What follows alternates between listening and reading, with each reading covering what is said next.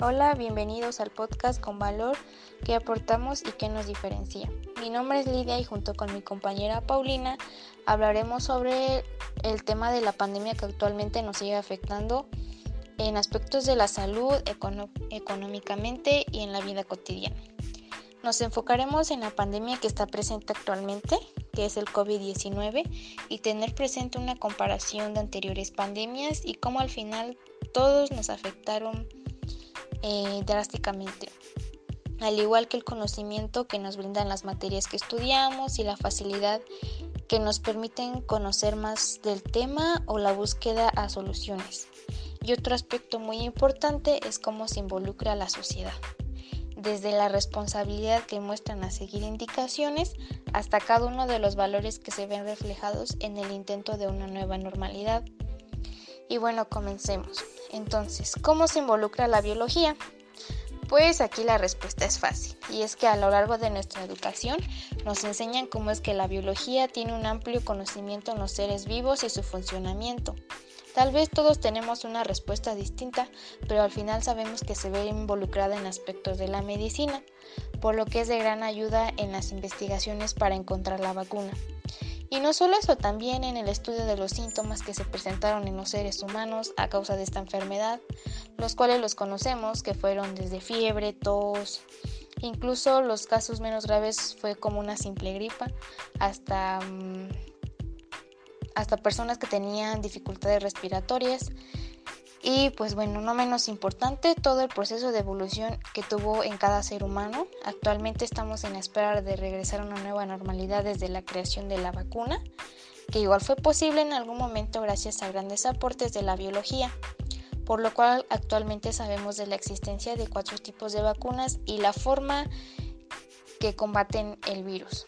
El primero es el vector viral, en la cual se inyecta un virus diferente y menos dañino que contiene los genes de la proteína espiga del coronavirus.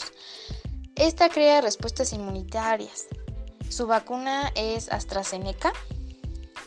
Y la número 2 sería ARN o ADN, la cual se inyecta parte del código genético del virus para que se produzca la proteína espiga del virus, generando respuesta inmunitaria. Sus vacunas son Pfizer y Moderna. La tercera es el virus desactivado. En esta se inyecta el cuerpo de una versión debilitada o desactivada del virus. Es un método tradicional de vacunación. Sus vacunas son Coronavac y Coraxin. Y cuarta y por última es con base de proteínas, en la cual se inyecta solo los componentes de un virus que estimulen una mejor respuesta inmunitaria. Sus vacunas son Novavax y Sanofi. Ahora, ¿Qué sabemos sobre la historia de las pandemias? A lo largo de nuestra educación escuchamos o nos dicen que no es la primera vez que sucede y es que hace mucho tiempo era posible que una pandemia llegara a toda la población antes que la noticia sobre la misma. Y es lógico porque no se tenía el mismo conocimiento, tecnología y medicina que tenemos actualmente. Y aquí es cuando también nos damos cuenta que a pesar de todo, no fue suficiente para poder controlar la pandemia. Y es que un, un fin importante de la historia es el conocer y reflexionar de la antigüedad para aprender de errores que ya se cometieron y no volver a repetirlos. Sin embargo, aún queda mucho que investigar por lo que, por lo que las pandemias son parte de la naturaleza y seguirán siendo parte de nosotros. Y bueno, les queremos compartir una entrevista de Bill Gates que nos llamó la atención a lo largo de nuestra investigación.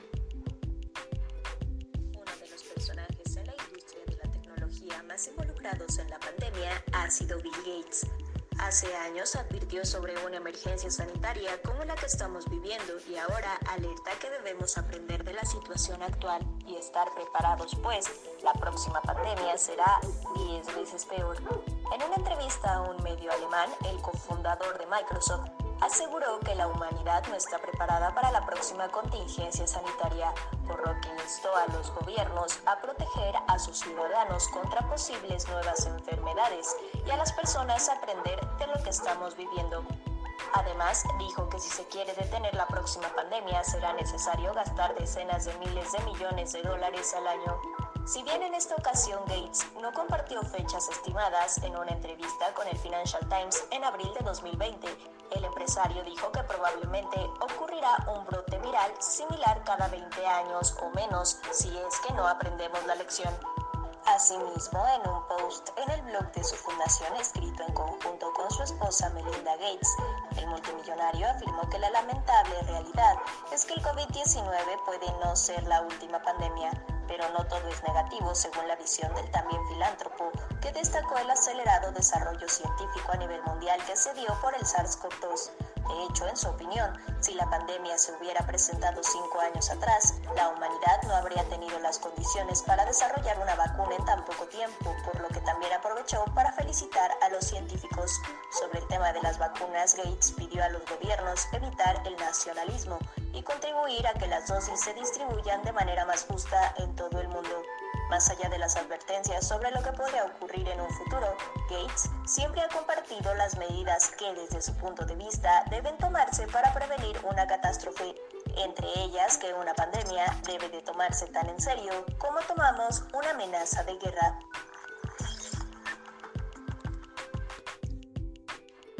Ahora es turno de ver cómo se relaciona el COVID con las matemáticas, y es que ya sabemos que las matemáticas están presentes en muchos aspectos de la vida cotidiana, y pues la pandemia no es la excepción. Esta nos permite averiguar o calcular el número de personas infectadas, difunciones o saber qué cantidad se logró recuperar.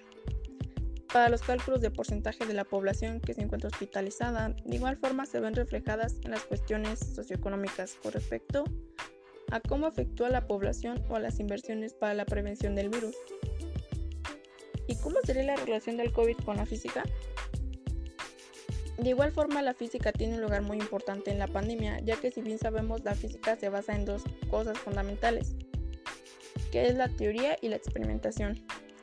Y desde el comienzo se busca conocer y comprender el origen, las formas de contagio o de propagación, y como muchas otras buscar una solución a través de sus pruebas experimentales, sus métodos, apoyando el entendimiento de este virus, su estructura, aportando técnicas, procedimientos, por ejemplo, el estándar que funciona para el diagnóstico del virus, que se realiza por el método de reacción de cadena de polimerosa.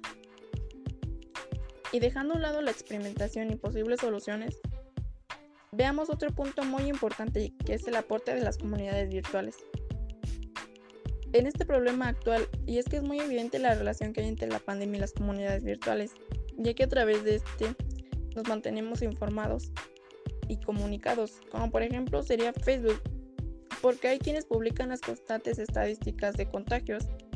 Y un punto muy relevante es el informe o recordatorio de las medidas sanitarias que debemos de tomar para prevenir esta enfermedad. Por otro lado, también es evidente que se tuvieron que cerrar las escuelas por lo que las comunidades virtuales en estos momentos son de gran ayuda para profesores y alumnos, ya que las comunidades virtuales nos permiten el intercambio de ideas, mejorar la comunicación y la participación en cuestión a las mejoras del progreso. Y pues finalmente nuestra conclusión. Y pues es que después de esta pequeña información proporcionada podemos sacar diversas conclusiones, pero las más importantes es el uso de los valores en nuestra sociedad y es que este tema sobre la pandemia nos deja claro la importancia de la responsabilidad. Y es que fue un factor que por no cumplirlo nos, afectó a gran escala, ya que había personas que no son capaces de cumplir las recomendaciones para evitar los contagios. Otro podría ser la equidad y empatía hacia los demás, ya que a todos nos afectó de alguna manera y necesitaron apoyo, como en el caso de nosotros como estudiantes no todos presentábamos las mismas oportunidades para tomar clases en línea, por lo que podíamos ayudar a nuestros compañeros, incluso orientarlos en cosas que estuvieran a nuestro alcance. Y de igual forma la perseverancia, de que a pesar de las circunstancias estamos logrando salir adelante y sin rendirnos, y de alguna forma desarrollando nuevas habilidades y fortalezas. Y pues ya para finalizar solo nos queda despedirnos y agradecer el tiempo esperándonos y próximamente para más y hasta luego.